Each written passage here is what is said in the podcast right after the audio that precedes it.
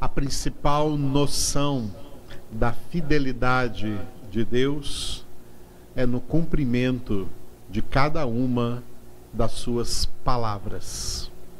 Deus é fiel para cumprir cabalmente toda a sua palavra sobre a face da terra e todos os seus propósitos na vida de cada pessoa, uma por uma. Por isso a Deus toda a honra e toda a glória. Hoje nós vamos começar uma nova etapa na nossa meditação no livro dos Atos dos Apóstolos. Por essa razão, nós vamos começar com alguns slides fazendo um resumo do que já vimos até agora, tá? E também projetando para frente o que ainda veremos pela graça do Senhor. Eu não tenho pressa. A hora que Jesus quiser me interromper e voltar e nos levar para a glória, nos arrebatar, até aí tá bom. Até lá, nós vamos pouco a pouco aprofundando na palavra de Deus.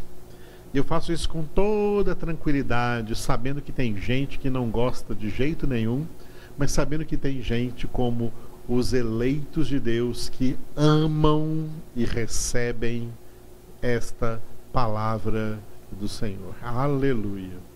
Benditos os sedentos. Jesus disse: quem tem sede ele não, ele não convidou outras pessoas, ele convidou quem tem sede. João 7, 37 e 38. Quem tem sede, venha a mim e beba. Ele não chamou todo mundo, ele não disse, vem todo mundo. Não, vem só quem tem sede. Só quem tem sede da palavra de Deus, do conhecimento de Deus, da verdade de Deus, do amor de Deus do Espírito de Deus, só quem tem sede é que vai se saciar e também estará na glória. Portanto, quem tem sede, venha e aprenda todo o significado máximo possível do porquê Deus quis que constasse no Novo Testamento este livro chamado Atos dos Apóstolos. Neste primeiro slide, eu gostaria de demonstrar que o livro dos Atos dos Apóstolos, ele pode ser considerado como uma parte, uma parte do capítulo inicial da história da igreja do Senhor Jesus Cristo. Por isso o título aqui é História da Igreja. Atos dos Apóstolos de 1 a 28, aí 28 capítulos. Esses 28 capítulos não é ainda o primeiro capítulo da história da igreja. A história da igreja é muito grande, muito ampla. Mas o que está aqui no livro dos Atos dos Apóstolos é uma parte do primeiro capítulo. Por quê? Tudo o que aconteceu aqui está dentro do primeiro século do cristianismo, tá? no início do, cristi do cristianismo bíblico, cristianismo evangélico sobre a face da terra, mas nem tudo o que aconteceu foi escrito. No entanto, o que foi escrito aqui é de grande peso, porque o que foi escrito aqui é palavra de Deus. Existem outros livros por aí chamados livros de história da igreja. Quem tem curiosidade pode comprar, pode adquirir, pode baixar em PDF e ler livros sobre história da igreja. Tem histórias muito interessantes que completam toda essa toda, toda, toda essa exposição histórica de como a igreja nasceu no primeiro século e como a igreja continuou e continua até hoje e continuará até o fim. No entanto, né, o que foi escrito dessa acerca dessa história da igreja no livro dos Atos dos Apóstolos é de 100% confiabilidade, porque é palavra de Deus. Então, estamos lidando aqui com um livro histórico importante do Novo Testamento, que pode ser intitulado aí de então História da Igreja. Segundo slide, este livro dos Atos dos Apóstolos, do capítulo 1 ao capítulo 28, cujo título é História da Igreja, ele está dividido em duas partes, tá? Duas partes, parte 1 e parte 2, como você está vendo aí nesse slide. A parte 1 vai do capítulo 1, versículo 1, até o capítulo 12, versículo 23. E o título é Multiplicação na Perseguição. A igreja cresceu e já se multiplicou numericamente, mesmo em meio à perseguição, principalmente a perseguição religiosa do judaísmo que tentou aniquilar o cristianismo nascente, tentou aniquilar a igreja de Cristo Jesus. Mas maior é o Senhor e a igreja, mesmo em meio à multiplicação, ela se multiplicou. Mesmo em meio à perseguição, desculpe, ela se multiplicou. Parte 2. A parte 2, projetando para o futuro, é onde ainda vamos chegar. Nós estamos na parte 1 um ainda. Continuaremos hoje ainda na parte 1.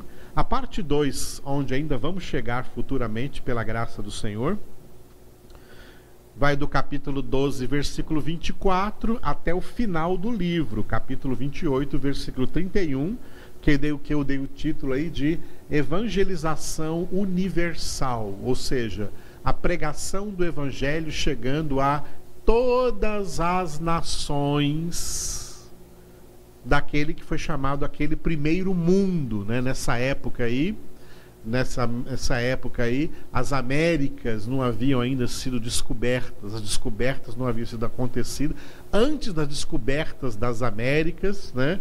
Esse primeiro mundo ali a partir do Oriente Médio para o mundo ocidental, Europa, Ásia, foi evangelizada, né? Foi alcançado esse mundo, foi alcançado pela pregação do Evangelho, e nós vimos isso já acontecendo, o trampolim dessa evangelização universal, aqui nessa segunda parte do livro dos Atos dos Apóstolos.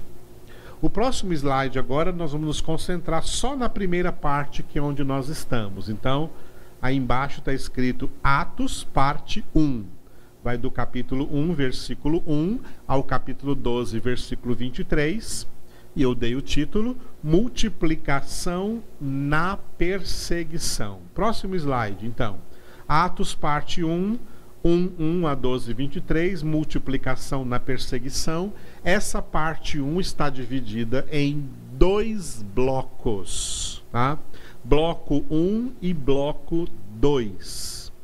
O bloco 1 nós já terminamos, versículo por versículo. O título é, em Jerusalém, ou seja, todas as câmeras que estão filmando os eventos históricos aqui no livro dos Atos dos Apóstolos, do capítulo 1 até o capítulo 8, versículo 1a, essas câmeras estavam focadas na cidade de Jerusalém. É tudo o que aconteceu ali na cidade de Jerusalém. Bloco 2 é quando as câmeras saem de Jerusalém para outros lugares, o evangelho começa a se espalhar até chegar em Antioquia da Síria, lá no capítulo de número 11. Então, o bloco 2 vai do capítulo 8, 1b, até o capítulo 12, versículo 23. Nós já terminamos completamente nesse, nesse nosso estudo de Atos o bloco de número 1 e nós estamos aqui no bloco no bloco de número 2, OK? Mas nós já vimos dentro do bloco número 1, um, nosso próximo slide aí ainda para fazer uma revisão do que nós já vimos no bloco de número 1, um, Atos bloco 1, capítulo 1, versículo 1 até o capítulo 8, 1a em Jerusalém. Este bloco 1 nós já vimos que ele tem dois segmentos. Nós já passamos pelos dois segmentos. Segmento 1 um, são os primeiros cinco capítulos porque eu dei o título aí de apóstolos. Porque os protagonistas desses cinco capítulos são os apóstolos, especialmente dois deles, Pedro e João. Eles estão agindo aí no segmento 1. E no segmento 2, que vai do capítulo 6, versículo 1, até o capítulo 8, versículo 1a, eu dei o título de diáconos. Os diáconos que foram instituídos no capítulo 6, sete diáconos, tá? E um deles, Estevão, que foi o primeiro a morrer aí pelo nome do Senhor Jesus. Nós passamos por todo aquele discurso, toda aquela pregação de Estevão no capítulo de número 7. Temos tudo isso aí armazenado aí para quem quiser ouvir versículo por versículo daquele capítulo, terminando com a morte de Estevão, capítulo 8, versículo 1a. Muito bem. Bloco 1, segmentos 1 e 2. O bloco 1 tem dois segmentos. Bloco 2, que é onde nós estamos agora, né? Bloco 2, capítulo 8, 1b até 12, 23, até Antioquia, Antioquia da Síria. Nessa época havia duas Antioquias, Antioquia da Síria e Antioquia da Pisídia. Antioquia da Pisídia, onde Paulo vai na primeira viagem missionária dele. Essa Antioquia citada aqui é Antioquia da Síria, ok? Muito bem, o evangelho vai chegar lá até Antioquia e lá vai, vai surgir uma igreja cristã forte com base em estrangeiros, gentios, não com base em judeus, como foi a igreja de Jerusalém. Este bloco 2, ele também tem dois segmentos, que nós numeramos assim, segmento 3 e segmento 4. O segmento 3 foi o que nós terminamos no último sábado, sábado passado, terminamos ali no capítulo 9, versículo 30, o terceiro segmento, segmento 3, do capítulo 8, versículo 1b ao capítulo 9, versículo 30 um segmento, segmento 3, traz aí dois personagens importantes: o diácono Filipe e o Saulo de Tarso, que foi convertido pelo Senhor aí. O, o registro da conversão de Paulo está aí no capítulo 9 de Atos, nesses primeiros 30 versículos. E esses primeiros 30 versículos do capítulo 9 encerram o segmento 3. Hoje nós vamos entrar neste segmento 4, Atos 9, 31 até o 12, 23. E o título é Por toda parte, ou seja, o Evangelho sendo pregado por toda parte, aonde quer que cristãos fossem. Notem então que esse segmento 4, que vamos começar agora, repetindo então, olha. Bloco 1, nós terminamos. O bloco 1 tinha dois segmentos. Segmento 1, nós terminamos, completamos. Segmento 2, nós completamos. O bloco 2 também tem dois segmentos, que nós numeramos segmento 3, segmento 4. Segmento 3 nós terminamos sábado passado. E hoje, quarta-feira, então, 16 de setembro de 2020, estamos começando o segmento 4, que vai do capítulo 9, versículo 31, até o capítulo 12, versículo 23. O que, que acontece no capítulo 12, versículo 23? Termina a primeira parte do livro dos Atos dos Apóstolos, porque no capítulo 12, versículo 24, começa a segunda parte que vai até o final do livro. Ok? Então, segmento 4, por toda parte. Esse segmento está dividido em duas pequenas partes. Atos de Pedro, capítulo 9, 31 até 11, 18. Atos do apóstolo Pedro. E do capítulo 11, versículo 19 até o 12, 23.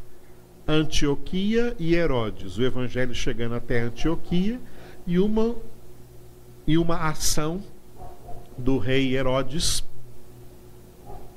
tentando perseguir a igreja de Cristo Jesus aí já no final aí do capítulo de número no final do capítulo de número 12.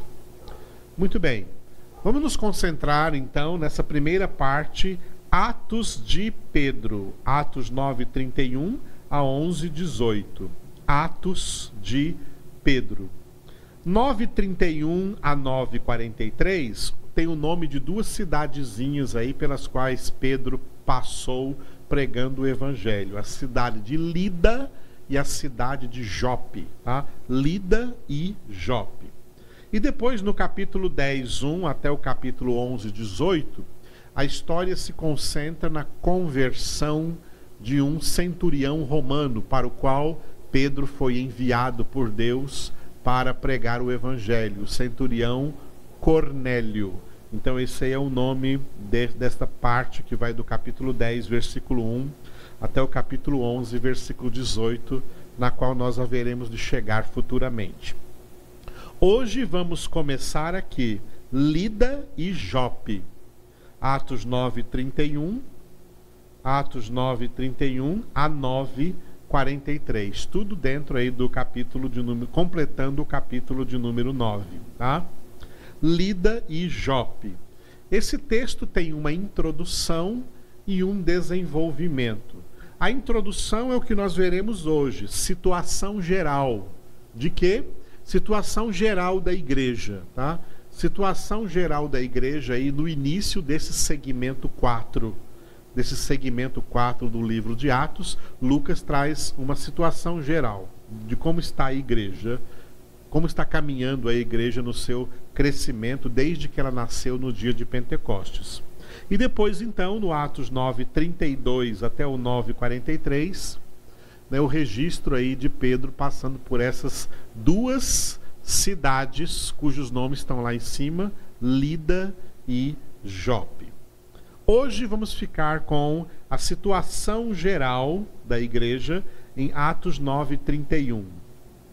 A igreja, na verdade, tinha paz por toda a Judéia, Galiléia e Samaria, edificando-se e caminhando no temor do Senhor e no conforto do Espírito Santo, crescia em número. Repetindo, a igreja, na verdade, tinha paz por toda a Judéia, Galiléia e Samaria, edificando-se e caminhando no temor do Senhor e no conforto do Espírito Santo, crescia em número.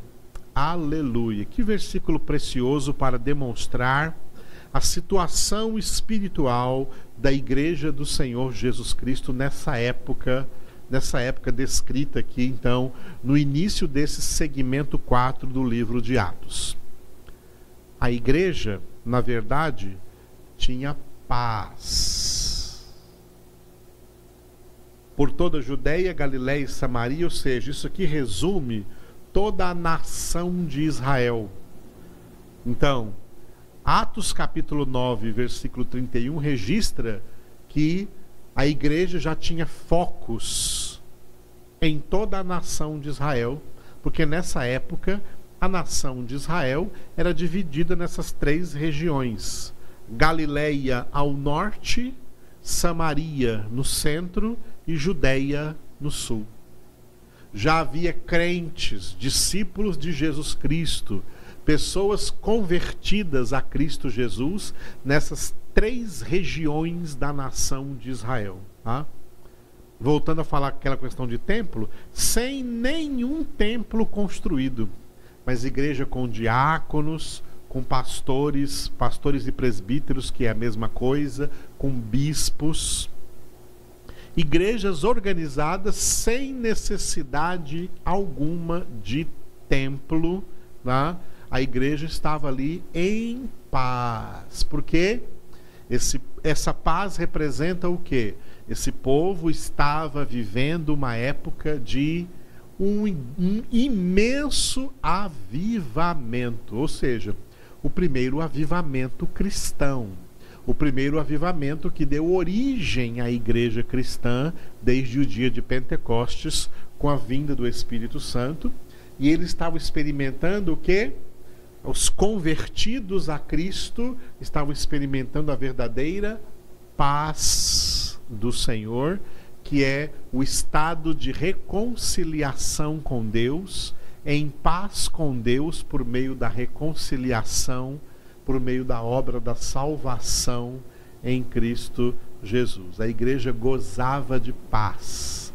A paz do Senhor reinava na sua igreja, nessas comunidades de crentes que se reuniam em toda a nação de Israel.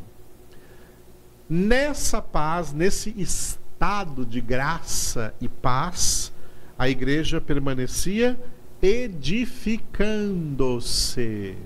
Como que a igreja se edificava? A igreja se edificava da mesma forma como nós já lemos no início das nossas reflexões no livro dos Atos dos Apóstolos, em Atos 2:42. Atos 2:42 revela como a igreja se edificava. Perseveravam na doutrina dos apóstolos e na comunhão, no partir do pão e nas orações. Isso é o que nós demoramos um bom tempo, algum anos atrás, quando nós estávamos em Atos capítulo 2, e perseveravam na doutrina dos apóstolos, ou seja, no ensinamento que os apóstolos faziam nessas igrejas da palavra de Deus. Estavam na comunhão, juntos, na comunhão do Espírito Santo, unidos nas reuniões, nas congregações, unidos nas orações. E assim a igreja ia se edificando, sendo edificada na palavra, e Jesus cumprindo o que ele havia prometido em Mateus 16, 18. Sobre essa pedra, que sou eu mesmo, a palavra de Deus viva e eficaz, eu mesmo, Jesus, edificarei a minha igreja e as portas do inferno não prevalecerão contra ela a igreja estava em paz, a igreja estava edificando-se e, terceira coisa que esse versículo diz, caminhando no temor do Senhor. Ou seja, ou seja, temendo o Senhor para não dar nenhum passo fora da palavra. Por isso, caminhando aqui, dando os passos certos no caminho, na verdade e na vida que é o Senhor Jesus. Essa igreja nascente estavam aí, era a igreja que constava de pessoas cheias do Espírito Santo e cheias do temor do Senhor, que diz na Bíblia, o temor do Senhor é o princípio da sabedoria. A igreja estava começando a receber a sabedoria dos evangelhos o evangelho que ainda nos primeiros anos do, da igreja cristã não estava escrito. Nem, nada, nem de Mateus até o Apocalipse estava escrito. Eles estavam recebendo um evangelho, uma pregação do evangelho de maneira oral, pela pregação dos apóstolos. Por isso esse livro chama Atos dos Apóstolos. Por isso não cita todos os apóstolos aqui nominalmente, mas com certeza esses apóstolos estavam pregando para esses cristãos em toda a nação de Israel, na Judéia, na Galiléia e na Samaria. Esses apóstolos estavam aí anunciando o evangelho que eles, aqueles apóstolos primários que pessoalmente andaram, viveram com Jesus naqueles três anos e meio estavam aqui pregando o evangelho transmitido de maneira oral, porque ainda não estava escrito. Mais tarde, é claro, à medida que, esses, que o tempo ia passando, esses apóstolos foram orientados pelo Senhor Jesus a escreverem, escreverem o Novo Testamento. Ok. Muito bem, então a igreja né, tinha paz, estava sendo edificada estava caminhando no temor do Senhor e experimentava o conforto do Espírito Santo. Porque a igreja é isso mesmo. A igreja de Jesus Cristo é formada por pessoas que são habitação viva do Espírito Santo, templos vivos, santuários vivos do Espírito Santo, e ele é o consolador. A mesma palavra grega para consolador, que é parakletos, parakletos, em português fala paráclito, é a mesma palavra para confortador. Porque consolar uma pessoa não é apenas bater a mãozinha na cabeça dela, ô oh, tadinha de você, né? Tô aqui para te consolar. Não. Consolar significa fortalecer uma vida, fortalecer alguém que está fraco. O conforto do Espírito é o fortalecimento do Espírito Santo. É a maneira como o Espírito Santo nos fortalece espiritualmente para então sermos capazes de vencer todas as adversidades que nós temos que enfrentar neste mundo, nessa vida. Podemos ser, em meio a todas essas adversidades, mais que vencedores pelo conforto do Espírito Santo. E por último, último detalhe aqui, a igreja crescia em número. Como que a igreja crescia em número? Foi algo que também nós já estudamos no mesmo capítulo de Atos 2, onde eu acabei de ver Atos 2, 42. Veja de novo Atos 2, 47. Atos 2, 47. A igreja vivia, os cristãos viviam louvando a Deus e contando com a simpatia de todo o povo, enquanto isso acrescentava-lhes o Senhor dia a dia os que iam sendo salvos. É o Senhor quem dá o crescimento numérico, tá? O Senhor é quem dá o crescimento numérico, porque é o Senhor quem acrescenta os que vão sendo salvos. O Senhor é quem opera e é assim que em Atos 9:31 a igreja crescia em número. Esse versículo 31 então de Atos 9, tá? É um versículo muito precioso para mostrar essa situação geral da igreja. Quem dera a igreja de Cristo Jesus hoje estivesse assim mas infelizmente não está. Hoje a igreja está em crise espiritual. Uma crise de fim de tempos, uma crise de fim de épocas, uma crise que está preparando o mundo para o fim, para a chegada da grande tribulação. Portanto, quem tem o Espírito de Deus, o confortando, o fortalecendo, apegue-se mais e mais ao Senhor, continue firme na sua santificação, continue firme na sua perseverança. Porque só aquele que perseverar até o fim será salvo. Aleluia. Obrigado, Senhor, por essas palavras. Obrigado por essa nossa congregação de hoje. Obrigado, Senhor, porque nós hoje somos a tua igreja na face da terra, que temos a tua paz, temos a reconciliação com o Senhor, mas temos tantas ameaças espirituais neste mundo. Temos a tua palavra para nos edificar, mas nem todos que são chamados igreja ou membros do cristianismo, da igreja cristã, na face da terra tem buscado de coração e desejado verdadeiramente esta edificação. Nós que conhecemos o Senhor e que temos buscado essa santificação, andamos no temor do Senhor, fazendo aquilo que está escrito, desenvolvendo a nossa salvação com temor e tremor. E por isso clamamos a Ti, Espírito Santo, continua nos consolando, continua nos confortando, continua nos fortalecendo, porque nós precisamos do Teu fortalecimento. As pessoas que estão conectadas comigo agora, Senhor, em oração, precisam do fortalecimento que só o Senhor pode trazer. Fortaleça, Senhor, cada vida. Fortaleça, Senhor, cada coração.